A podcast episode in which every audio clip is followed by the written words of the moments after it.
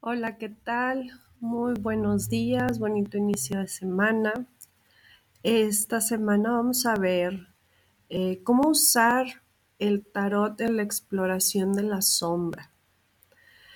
Lo que entendemos por sombra es eh, esta parte de nosotros que no reconocemos y muy comúnmente son eh, rasgos de personalidad que salen en momentos en los que estamos experimentando emociones incómodas como el enojo y la tristeza.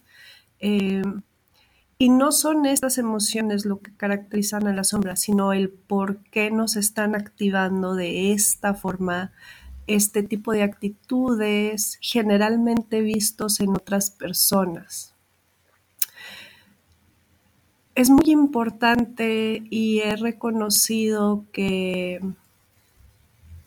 poder integrar y poder aceptar estas cosas que nos molestan, estas cosas que nos mueven visceralmente, cuando tenemos la valentía de verlas y de aceptarlas como parte de nosotros, eh, las reacciones exageradas se van disipando y se va pudiendo llevar un mejor control emocional y se va llevando una mejor relación con los demás.